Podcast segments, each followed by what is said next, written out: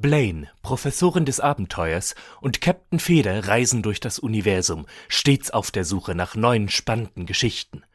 Egal ob zu Lande, zu Wasser, in der Natur oder in einer anderen Zeit. Gute Nachtschichten über den Wolken.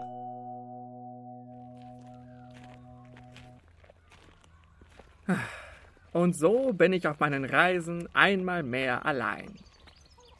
Diese blöde Blaine. Wir reisen seit Wochen, nein, Monaten durch die ganze Welt. Und ich habe mich immer nach ihr gerichtet. Habe ihr mein Leben anvertraut, meine Bücher zurückgelassen und fast verlernt, wie man eigene Entscheidungen trifft. Aber damit ist jetzt Schluss. Verlaufen kann ich mich auch ohne sie. Wir sollten auf jeden Fall erstmal getrennte Wege gehen, zumindest für eine Weile. Und ich wette, ich bin innerhalb von zwei Stunden in der nächsten Stadt. Tch, Professorin für Abenteuer und verläuft sich dann im Wald. Zweimal hintereinander. Wie die ihren Abschluss geschafft hat, würde ich ja auch gern mal wissen.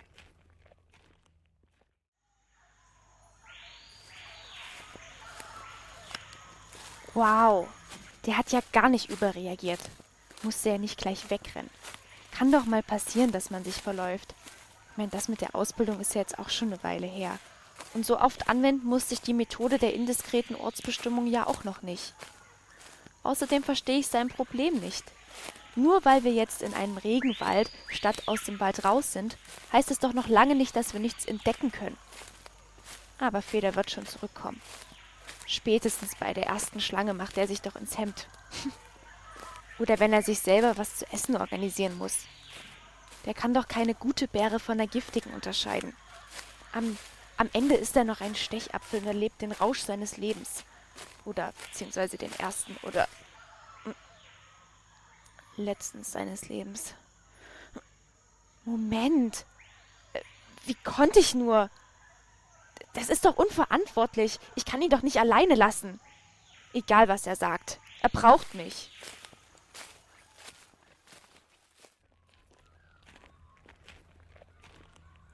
Ah, endlich. Hinweisschilder. Ha, ich wusste, ich brauche Blend nicht. Ciudad. Ah. Mar. Ciud Ciudado Pantano. Ha. Blaine würde garantiert das Kürzere nehmen wollen. Aber die ist ja nicht hier. Also auf zu Ciudado Pantano.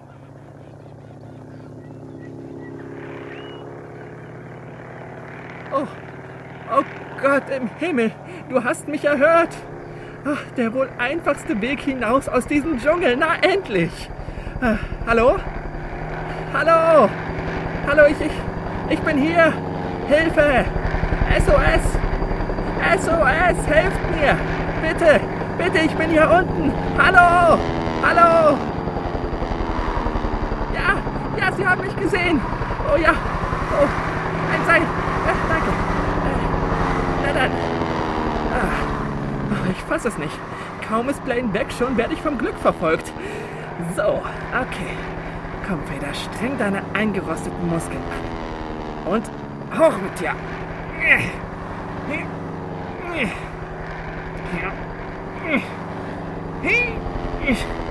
Oh je. Oh, das ist anstrengend. Verdammt ist das hoch. Okay, nur noch ein paar Meter. Ja.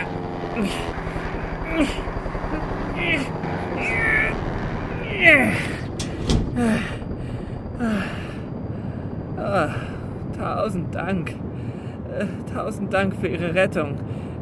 Ich meine, äh, th thank you.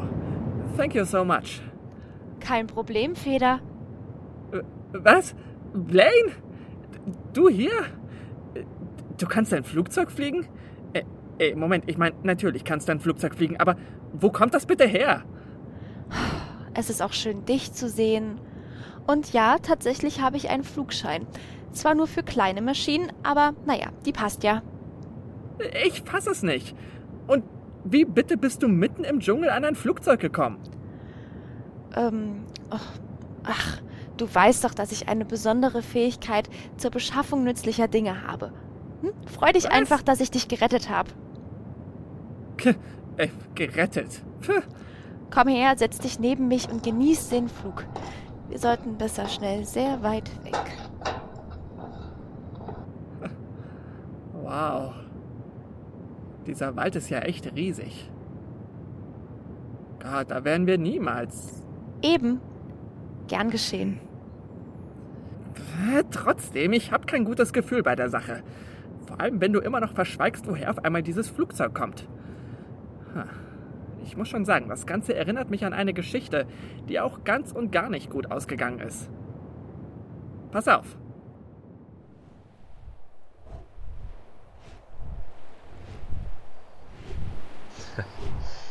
Ich will nie wieder landen. Wieso, ihr Götter, habt ihr den Menschen keine Flügel gegeben? Hätte ich früher gewusst, wie sich das Fliegen anfühlt, ich hätte an nichts anderem gearbeitet als meinen Flügeln. Ein paar Drähte hier, ein wenig Leder und Federn da, mit Wachs verklebt und die Lüfte gehören mir. Gebaut aus Verzweiflung, schenken sie mir neben der Flucht auch, ja, Freude. Mein Herz flattert im Takt der Flügel.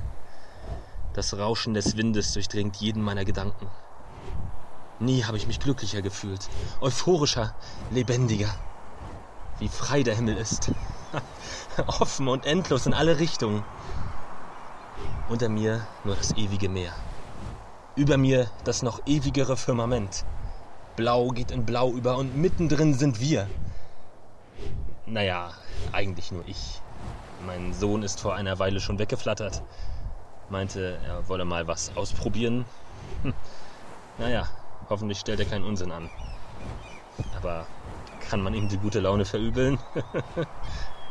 Hier scheint einem einfach alles zu gehören. Keine Regeln, keine Richter, keine Zuschauer. Welch herrliche Einsamkeit. Nichts als die stummen Wolkenfetzen und die fernen Möwen. Und. Und irgendein Seeadler im Sturzflug da hinten? Oder, oder was ist das? Nein. Nein, das kann nicht sein. Das ist er nicht. Nein, nein, so bescheuert würde selbst mein Sohn nicht sein.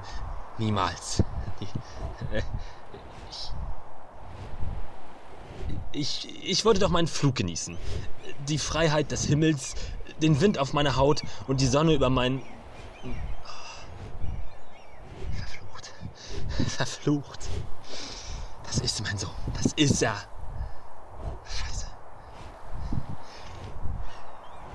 Ikarus! Du, du Trottel, du, du, du verdammter Idiot! Kannst du nicht einmal machen, was man dir sagt? Immer zu weit gehen, immer die Grenzen übertreten. Nur noch ein bisschen höher, Papa. Noch ein bisschen. Vielleicht kann ich die Sonne berühren. Einmal in deinem Leben auf deinen Vater hören und dir seinen Rat zu Herzen nehmen. Nur einmal. War ja auch wirklich kontrovers, mein Hinweis. Das Wachs schmilzt, wenn es heiß wird, du Vollpfosten. Pah, die Sonne berühren. Ja, das kommt davon, wenn man die Lehre der Physik verschmäht und sich stattdessen dem Studium des Theaters zuwendet. Ich hätte das niemals zulassen sollen. Niemals. Ich hätte ihm nie seine eigenen Flügel geben sollen. Nie. Dieser ganze Unsinn von wegen Kindern ihre Freiheiten geben. Ja, da sieht man mal, wohin das führt. Zu einem Sturzflug, an dessen Ende sein aufgeblasenes Ego mitsamt seinem Sturkopf auf der Meeresoberfläche zerplatzen wird wie eine reife Melone. Ja. Und doch ist er mein Sohn. Mein einziger Sohn. Ich kann ihn nicht auffangen. Er fällt viel zu schnell. Und weit und breit niemand, der helfen kann. Nur die Götter. Stimmt doch, oder? Ihr schaut gerade zu. Und? Ist die Show unterhaltsam genug? Hä? Lacht ihr gerade über uns dumme, dumme Menschen, die wir dachten, euch folgenlos den Himmel streitig zu machen? Werdet ihr ihn in seinen Tod stürzen lassen? Werdet ihr das? Wo seid ihr denn? Verdammt, tut doch etwas! Ich, ich gebe euch alles. Alles, was ihr wollt. Mein Handwerk, mein Verstand, mein Leben. Alles, alles, was ihr wollt. Aber bitte tut doch etwas, verdammt!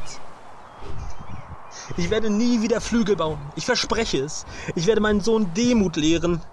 Und all mein Handeln, all mein Leben soll euch gehören. Aber, aber ich flehe euch an. So tut doch etwas. Götter der Sonne, des Himmels, des Meeres. Ich weiß, dass ihr hier seid. Ich weiß es. Bitte. Er ist mein Sohn. Ja, er mag ein Trottel sein, ich weiß. Aber aber er ist mein Trottel. Meine Verantwortung. Mein Leben. Ihr hört mich nicht. Oder wollt mich nicht hören. Es ist meine Schuld, oder? Ich hätte nie die Flügel bauen sollen. Ich hätte uns nie in diese Situation bringen sollen. Für einen Moment die Lüfte zu erobern fühlte sich so berauschend an. Nun weiß ich wohl, woher mein Sohn seinen Übermut hat. Seine Strafe ist der Fall und meine das hilflose Zuschauen. Ikarus! Er hört mich nicht. Zu schnell muss der Wind in seinen Ohren rauschen. Er ist durch die Wolken gebrochen und er wird immer noch schneller. Das Skelett seiner Flügel flattert hinter ihm im Winde wie ein Vorbote des Unausweichlichen. Mein Sohn! Was wird mein Leben ohne dich sein? Leer und zerfressen von Schuld werde ich sein. Eine hohle Figur, in ewiger Trauer wandelnd, bis auch mein Körper ein Ende findet. Doch mein Herz wird mit ihm sterben. So habe ich wohl auch nur noch ein paar Sekunden zu leben. Ich sollte sie nutzen. Aber wie? Hinsehen ist falsch. Nicht hinsehen ist auch falsch.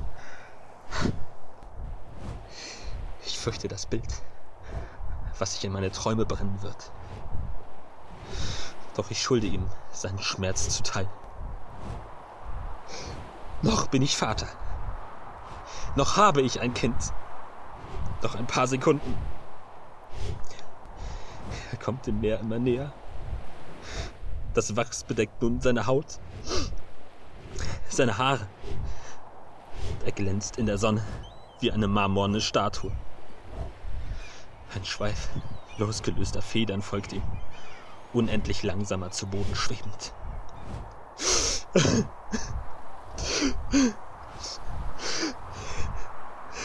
Mein Junge.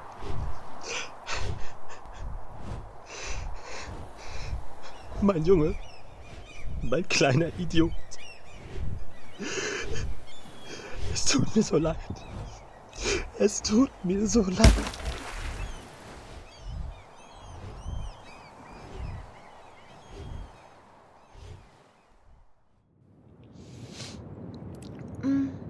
Ich denke, dieses Maschinchen wird nicht schmelzen, wenn wir zu nah an der Sonne fliegen.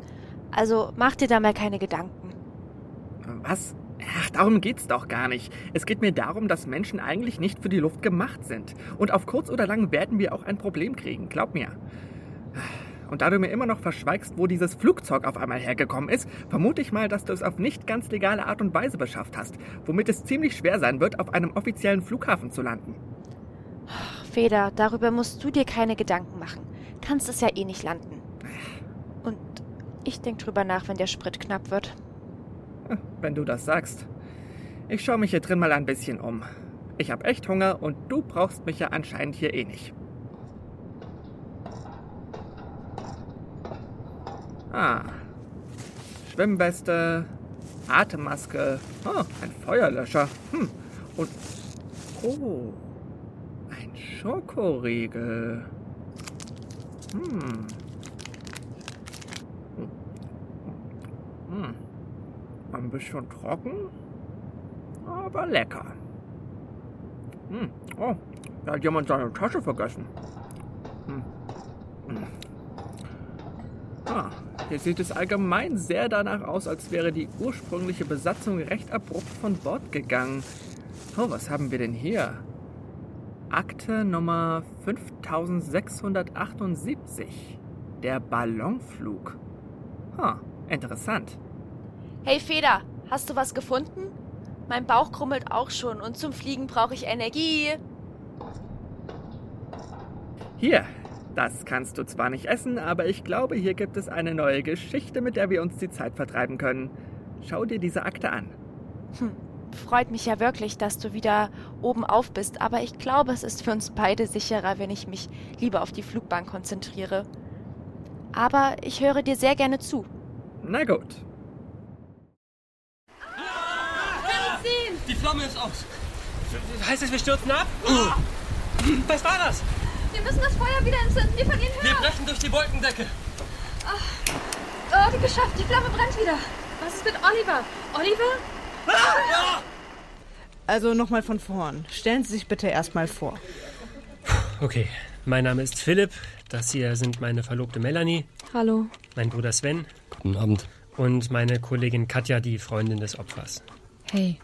Kollegin, also Sie arbeiten zusammen. Ja, naja, ich studiere Medizin und stehe kurz vor der Promotion. Ich bin gerade im Praxisjahr und arbeite im Krankenhaus und Katja hat da vor kurzem als Krankenschwester angefangen. Aber auch nur, weil du ein gutes Wort für mich beim Chefarzt eingelegt hast. Und der Tote ist, ich meine, war Oliver, mein bester Freund. Wir kennen uns schon seit ich denken kann. Dann standen Sie sich offenkundig ja sehr nahe. Bitte erzählen Sie mir jetzt nochmal ganz ruhig und nacheinander, was hier heute Abend passiert ist. Gut, Sven, Oliver, Melanie, Katja und ich hatten uns für morgen zum Heißluftballonfahren verabredet. Mag erstmal nach einem merkwürdigen Hobby klingen, aber wir machen das öfters. Mein Bruder ist ein richtiger Heißluftballon-Fanatiker, nicht wahr, Philipp? Ja. Da er und Oliver beste Freunde sind, ich meine, waren, hat Philipp ihn oft zum Ballonfahren mitgenommen. Die beiden waren unzertrennlich. Sogar bei einigen Mongolfiaden waren Philipp und Oliver zusammen. Das sind Treffen von Ballonfahrern, bei denen kleine Wettbewerbe ausgetragen werden. Genau. Er war so richtig gut, aber du aber auch, Melanie. Schließlich haben wir dich so kennengelernt. Entschuldigung, können wir dann zurück zum Tathergang kommen? Also Sie fünf haben sich zusammen für morgen zum Ballonfahren verabredet. Sind dann aber heute schon gefahren. Genau, wir haben das Wetter beobachtet und da es nicht nach Sturm aussah, habe ich vorgeschlagen, dass wir heute schon die Ballonfahrt machen. Es ist deine Schuld, du Miststück. Wären wir erst morgen gefahren, wären wir niemals in das Unwetter geraten. Oliver, Oliver würde noch. Es tut mir so leid. Das ist nicht deine Schuld, Melanie. Der Himmel sah wirklich nicht nach Unwetter aus. Jedenfalls haben Sven, Melanie und ich den Ballon aufgerüstet und sind losgefahren.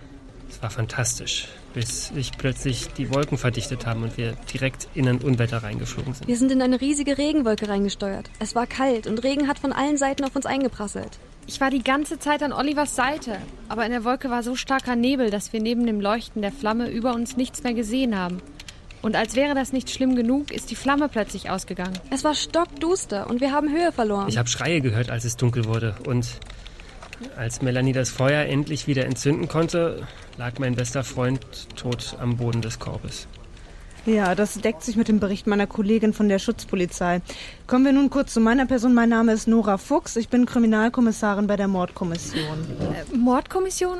Heißt das? Die Ärzte haben einen kardiogenen Schock festgestellt, vermutlich eine Lungenembolie. Beim Obduktionsbefund haben wir etwas gefunden, das leider auf Fremdeinwirkung hindeutet. Sie meinen, Oliver wurde umgebracht? Aber wer sollte sowas tun? Wir haben guten Grund anzunehmen, dass der Mörder einer von Ihnen ist. Daher möchte ich Sie bitten, dieses Revier nicht zu verlassen, bis wir Ihnen Bescheid geben. Was? Äh, was? Äh, was erlauben Sie sich? Sie behaupten ernsthaft, ich werde verdächtigt, meinen eigenen Freund getötet zu haben? Ich verbitte mir diese Unterstellung. Es gibt keine andere Möglichkeit. Oliver starb durch direkte Einwirkung während einer Ballonfahrt. An den Oberschenkeln der Leiche haben wir einen kleinen Einstich gefunden.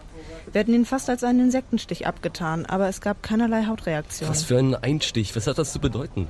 Wir vermuten, dass jemand dem Opfer Luft gespritzt hat. Nähere Untersuchungen haben ergeben, dass der Stich genau zu der Nadel von einer 50 Milliliter Spritze passt. Um einen Mann von Olivers Statur zu töten, wären zwischen 30 und 40 Milliliter Luft nötig. 50 Milliliter wären also mehr als genug. Wer, wer würde nur so etwas tun? Oliver, er hat niemand was getan, er hat sowas nicht verdient. Ich habe da schon so eine Vermutung, wer es gewesen sein könnte. Schließlich arbeiten Sie doch im Krankenhaus, Katja. Und Sie auch, Philipp. Bitte was? Oliver war mein bester Freund. Wir waren seit der Grundschule immer zusammen. Ich würde niemals. Philipp, beruhige dich. Wir wissen alle, wie nah du und Oliver euch standen. Du könntest ihn niemals töten, das weiß ich. Das wird sich zeigen. Ich werde sie nun alle einzeln verhören. Ein Kollege im Nebenraum wird ihre Sachen untersuchen. Die Mordwaffe wurde vermutlich vom Täter einfach aus dem Ballonkorb geworfen. Wir machen uns keine großen Hoffnungen, die Waffe selbst zu finden, aber irgendwas, das sich auf den Täter zurückführen lässt, finden wir bestimmt. Es geht beim Mord immer um Motiv und Möglichkeit. Und die Möglichkeit hatten sie alle. Nun muss ich nur noch zeigen, wer von ihnen auch ein Motiv hat. Das war mal ein langes Gespräch. Ich wurde noch nie verhört. Das geht ganz schön auf die Psyche. Melanie, geht's dir gut? Du siehst auch erschöpft aus. Danke für die Sorge, Philipp. Mir geht es den Umständen entsprechend. Es war nur ein langer Tag. Die Verhöre sind zum Glück bald abgeschlossen. Nur Sven ist momentan noch bei der Kommissarin. Ich kann nicht glauben, was hier gerade passiert. Nicht nur, dass mein geliebter Freund von einem auf den anderen Tag tot ist, von allen Menschen werde ich auch noch verdächtigt, ihn umgebracht zu haben. Komm mal runter, Katja. Wir werden alle gleich viel verdächtigt. Außerdem bist du nicht die Einzige, die Oliver nahe stand. Hör mal auf, dich so aufzuspielen, als dreht sich alles nur um dich. Alle gleich viel verdächtigt? Hast du vergessen, dass die Mordwaffe eine Spritze war? Das bedeutet, du und ich stehen besonders unter Verdacht. Hätte ich doch nur in diese Krankenschwesterausbildung angefangen. Moment. Du warst es doch, der mir erst die Ausbildung verschafft hat. Ich wette, das hast du nur getan, damit du nicht alleine verdächtig wirst. Du warst es. Du hast Oliver umgebracht. Wie kannst du es wagen, mich so... Leute, ruhig, bitte. Die ganze Situation ist doch schon schlimm genug. Macht sie nicht noch schlimmer, indem ihr euch gegenseitig die Schuld zuschiebt. Aber er hat mich doch erst ins Krankenhaus gelockt. Und du warst es, die uns ins Unwetter geschickt hat. Ihr beide steckt doch unter einer Decke. Ich hatte doch keine Ahnung, dass es ein Unwetter geben würde. Ihr habt alle den Himmel gesehen. Wenn dir etwas aufgefallen ist, hättest du es doch auch sagen können. Genug. Hallo Leute, ich bin auch soweit. Die Kommissarin möchte mit uns allen in einer halben Stunde in ihrem Büro sprechen. Ich glaube, sie hat eine Spur. Vielen Dank, dass Sie alle den Abend über ausgeharrt haben. Die Untersuchung Ihres Gepäcks und der persönlichen Gegenstände ebenso wie die Befragungen sind nun alle abgeschlossen. In den letzten 30 Minuten habe ich mir meine Gedanken über die Ergebnisse dieser Untersuchungen gemacht und bin zu einem Schluss gekommen. Einiges bleibt jedoch noch unverständlich, deshalb habe ich Sie alle zu diesem Gespräch eingeladen. Jetzt reden Sie doch nicht so lange. Es war ein langer Tag. Meine Verlobte und ich wollen nach Hause. Philipp, jetzt lass sie doch erstmal ausreden. Oh nein, ich habe hier lang genug rumgesessen. Wenn Sie etwas zu sagen haben, sagen Sie es. Ansonsten verabschiede ich mich jetzt. Bitte setzen Sie sich wieder hin, Katja. Wir beginnen mit den Ergebnissen der Befragung. Sie schienen alle ein gutes Verhältnis zum Verstorbenen zu pflegen. So wirkt es zumindest nach außen. Sven und Philipp, wir wissen, dass Oliver jedem von ihnen mehrere tausend Euro schuldete. Aber woher? Ich hab's ihr gesagt. Es tut mir leid, Philipp. Ich, ich weiß, wie viel Oliver dir bedeutet hat. Ich, aber ich für meinen Teil habe nicht vor, ihn bis in den Tod für seine Spielschulden zu decken. Sp Spielschulden? Oliver war süchtig. Fast jede Nacht ist er losgezogen und hat sein Geld verprasst. Gewonnen hat er dabei so gut wie nie. Nach und nach hat er sich immer mehr Geld von Philipp und mir geliehen und wir haben nie auch nur einen einzigen Cent wiedergekriegt. Ja, das stimmt, aber warum erzählst du sowas, Sven? Weißt du eigentlich, in was für eine Situation uns das bringt? Jetzt sieht so aus, als hätten wir ein Mordmotiv. Ich hätte Oliver niemals umbringen können. Das müssen Sie mir glauben. Er hat sich zum Spielen rausgeschlichen? Ganz genau, Katja. Aber das wussten Sie nicht. Sie dachten stattdessen, Ihr Freund würde eine Affäre führen. Und zwar mit Ihnen, Melanie. Mit mir? In der Befragung wollte sie es zwar nicht zugeben, aber in Katjas Handgepäck haben wir eindeutiges Beweismaterial gefunden, das ihr eine schwere Eifersucht Ihnen gegenüber attestiert. Hier. Eine Digitalkamera? Katja, was hast du getan? Moment, ich kenne solche Kameras. Die gespeicherten Bilder sieht man, wenn man hier drückt. Katja! Was? Das sind Bilder von mir und Oliver? Ich, ich dachte, Oliver würde mich betrügen mit dir. Er hat sich immer wieder nachts aus unserem Zimmer geschlichen. Was sollte ich denn sonst denken? Aber ich brauchte Beweise, bevor ich ihn konfrontiere. Deswegen habe ich Fotos davon gemacht, wie ihr miteinander umgeht. Ich dachte, ich dachte, wenn ich ihm diese Bilder vors Gesicht halte, gesteht er mir alles. Aber wie sich herausstellte, gab es da gar nichts zu gestehen. Bist du wahnsinnig, Katja? Was unterstellst du meiner Verlobten? Sie würde sowas nie tun. Man, man, sieht doch sogar auf den Fotos, dass sie rein freundschaftlich mit Oliver umgeht. Ich war blind vor Eifersucht. Es tut mir leid. Aber ich habe Oliver nicht umgebracht. Ihr müsst mir glauben. Wer soll dir bitte jetzt noch glauben? Ich glaube Ihnen, Katja. Sie haben sich abscheulich verhalten, aber einen Mord haben Sie nicht begangen. Wie können Sie sich da so sicher sein? Sehen wir uns doch einfach mal weiter das Handgepäck an. Wie wär's mit Ihrem, Philipp? Da haben wir etwas recht Spannendes gefunden. Was meinen Sie damit? Wollen Sie etwa sagen, mein Verlobter wird verdächtigt, seinen besten Freund ermordet zu haben? Sehen wir uns doch einfach an, was wir in seiner Tasche gefunden haben. Das ist eine Plastikverpackung für eine 50 Milliliter Einmalspritze. Ich kenne diese Marke. Das sind die Spritzen, die bei uns immer im Krankenhaus verwendet werden. Philipp? Heißt das. Melanie, Melanie, nein, du weißt, dass ich sowas nie tun würde. Aber warum? Hör mir zu. Du weißt, wie sehr ich Oliver geliebt habe. Er war wie ein Bruder für mich. Wie konntest du nur? Und dann wolltest du mir auch noch die Schuld zuschieben? Das war doch der einzige Grund, warum du mir den Job im Krankenhaus besorgt hast. Gib es zu, du Mörder. Nein, das ist nicht wahr. Hört auf. Hört alle auf. Mhm. Frau Kommissarin, kann ich gehen? Ich kann diesem Mörder nicht mehr in die Augen sehen. Melanie, ich glaube nicht, dass ich das erlauben kann. Hm? Sie haben ein ganz schön durchtriebenes Spiel gespielt und letztlich sogar Ihrem eigenen Verlobten die Schuld zugewiesen. Als ich Ihr Gepäck gesehen habe, war mir jedoch sofort klar, wer wirklich den Mord begangen hat. Was? Sie haben von Anfang an geplant, Oliver auf dieser Ballonfahrt zu ermorden. Und ich weiß auch genau, wie Sie es angestellt haben. Sie haben Philipp dazu überredet, die Anwesenden auf einen Trip einzuladen. Als sie dann am Zielort angekommen waren, haben sie ganz genau den Himmel beobachtet und auf ein Signal gewartet. Und dann kam es. Ciro Cumulus. Als erfahrene Mongolfiade-Fahrerin wussten sie ganz genau, was diese harmlos scheinende Wolkenformation bedeutet. Eine Warmfront zieht auf. Obwohl Oliver auch Erfahrungen mit Heißluftballons hatte, war er nie der Typ gewesen, der auf Wolken achtete. Dafür war er viel zu ungeduldig, das wussten sie. Ganz diskret steuerten sie den Heißluftballon so, dass sie schließlich in einer Nimbus Stratus landeten, einer Regenwolke also. Die Sicht war durch Nebel und Regen verschleiert, und so bekam niemand mit, wie sie am Ventil für den Brenner drehten. Der Brenner fiel nicht dank der Turbulenzen aus, sie schlossen absichtlich das Ventil. Die Luft im Ballon heizte sich nicht mehr auf und zog sich wieder zusammen. Das Volumen war nicht mehr komplett ausgefüllt. Die Folge, der Ballon sinkt. Die Panik, die damit und mit der schlechten Sicht einherging, nutzten sie, um die vorbereitete Spritze mit Luft zu füllen und in Olivers Oberschenkel zu rammen. Anschließend warfen sie die Spritze über Bord. Die Schreie des Opfers gingen in der allgemeinen Panik durch die Turbulenzen unter und die Lungenembolie ließ ihn innerhalb von Sekunden versterben. Die Packung platzierten sie im Gepäck ihres Verlobten. Sie wussten, dass in seinem Krankenhaus diese Art Spritze genutzt wird und dass er dank seiner Arbeit dort und seiner medizinischen Kenntnisse sowieso ins Feld der Verdächtigen rücken würde. Dann zündeten sie den Brenner wieder an und lenkten den Ballon aus dem Sturm heraus. Sie waren effektiv. Das Ganze kann nicht länger als 30 Sekunden gedauert haben. Wirklich ein meisterhafter Plan. Das. Das kann nicht sein. Sie haben keine Beweise. Oh, das wird Melanie wohl auch denken. Aber sie hat einen entscheidenden Fehler gemacht. Da sie die Verpackung der Spritze bereits in Philips Gepäck geschmuggelt hatte, musste Melanie sich eine andere Transportmöglichkeit für die Waffe überlegen. Ihre Wahl fiel auf eine simple Brotdose, die bei einer Durchsuchung gar nicht weiter beachtet werden würde. Damit die leere Brotdose jedoch keinen Verdacht erregt, transportierte sie ein Sandwich neben der Spritze.